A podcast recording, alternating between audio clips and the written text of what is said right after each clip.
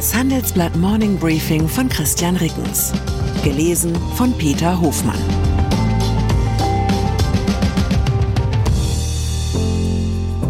Guten Morgen allerseits. Heute ist Dienstag, der 12. Dezember. Und das sind unsere Themen. Selbstfindung, wie die CDU das Konservative wiederentdeckt. Comeback, Donald Tusk ist neuer polnischer Ministerpräsident.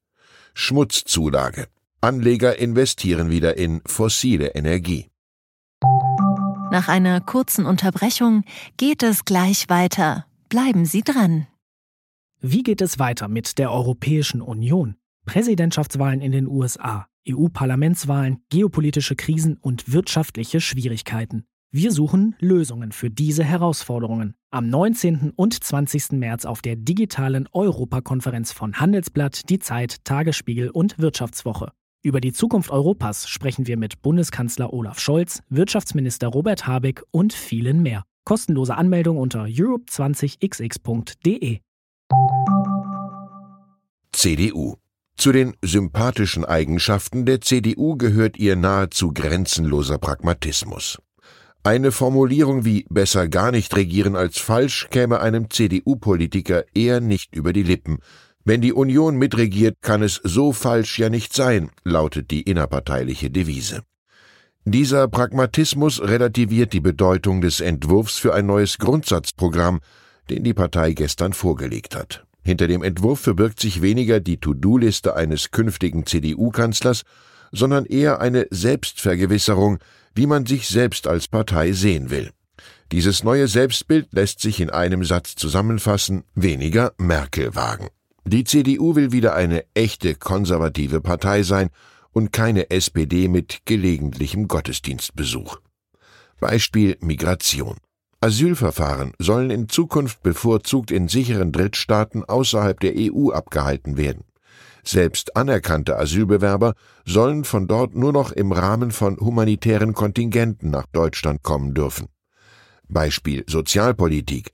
Das Renteneintrittsalter soll mit jedem Jahr zusätzlicher Lebenserwartung automatisch um vier Monate steigen. Beispiel Energie.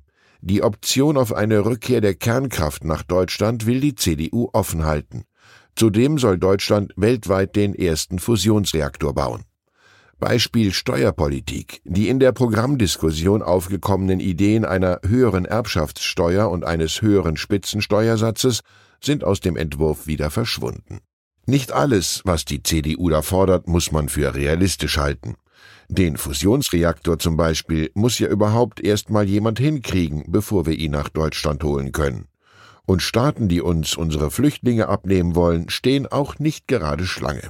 Aber sei's drum. Für eine Demokratie ist es erst einmal gesund, wenn die großen Parteien wieder unterscheidbarer werden. Und wenn sie dann auch noch pragmatisch genug sind, um trotzdem miteinander zu koalieren, umso besser.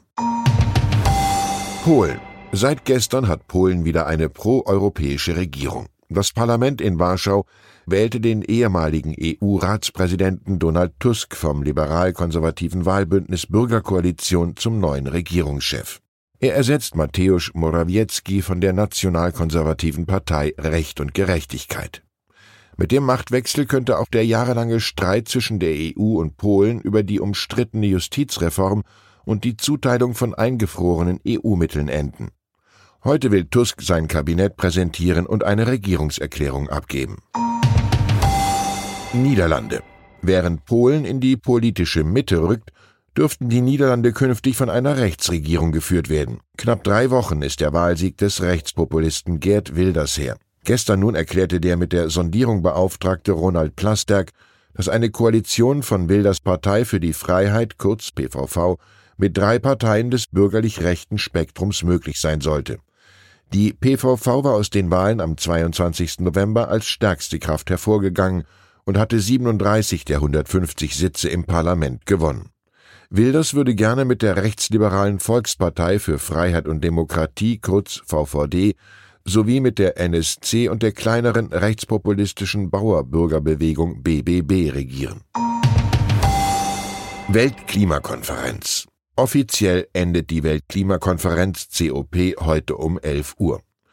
Am Montag legte die COP-Präsidentschaft einen Verhandlungstext vor, der auf massive Ablehnung stieß. Bundesaußenministerin Annalena Baerbock nannte ihn in Dubai eine Enttäuschung und insgesamt nicht ausreichend.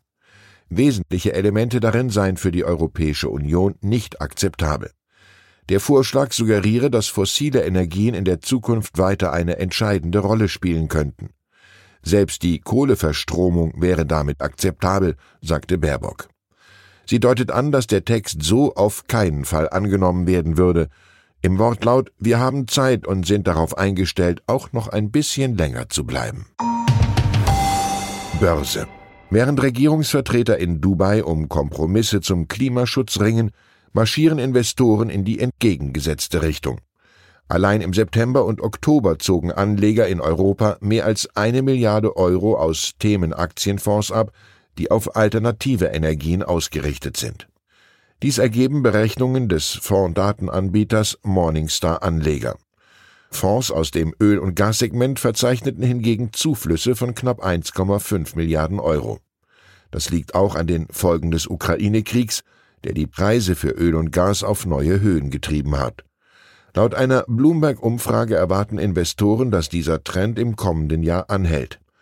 Die Umleitung der Investitionen könnte zum Problem für die Energiewende werden. Denn damit der grüne Umbau der Wirtschaft gelingt, sind jedes Jahr hunderte Milliarden Euro an privaten Investitionen nötig. Zu den Studien, die in meinen rund 35 Jahren als Alkoholkonsument an mir vorbeigeschwommen sind, zählt der gestern präsentierte Bacardi Cocktail Trends Report. Nach eigener Aussage nimmt er die wichtigsten Trends vorweg, die, Zitat, die Cocktailkultur und das Spirituosengeschäft im Jahr 2024 neu definieren werden. Besonders beeindruckt hat mich die Liste der Top-Cocktails 2024 für Deutschland, die beim schnellen Lesen ziemlich nach Kopfschmerzen klingt. Erstens Caipirinha, zweitens Gin und Tonic, drittens Pina Colada, viertens Hugo Spritz und fünftens Mojito. Von wegen neu definieren, nach dieser Liste zu urteilen, gehört Experimentierfreude nicht unbedingt zu den Kerneigenschaften der deutschen Barflies. Beruhigend hingegen, dass laut Bacardi fast ein Viertel der Konsumenten im Rahmen des Dry January gar keinen Alkohol trinken will, davon 11 Prozent zum ersten Mal. Ich empfehle aus methodischen Gründen eine erneute Befragungswelle am 2. Januar und wünsche Ihnen einen Tag, an dem das Glas für Sie halb voll ist. Herzliche Grüße, Ihr Christian Rickens. Die Welt steht vor gewaltigen Herausforderungen. Zum einen die Energiewende voranzutreiben und gleichzeitig den Klimawandel einzudämmen. Und auch der Energieträger Wasserstoff gewinnt weltweit immer mehr an Bedeutung. Doch wie geht es weiter? Erfahren Sie mehr auf dem Handelsblatt Wasserstoffgipfel 2024 am 12. und 13. Juni in Essen. Infos unter handelsblatt-wasserstoffgipfel.de. Mit dem Vorteilscode Wasserstoff 2024 erhalten Sie einen Rabatt von 15% auf die Tickets.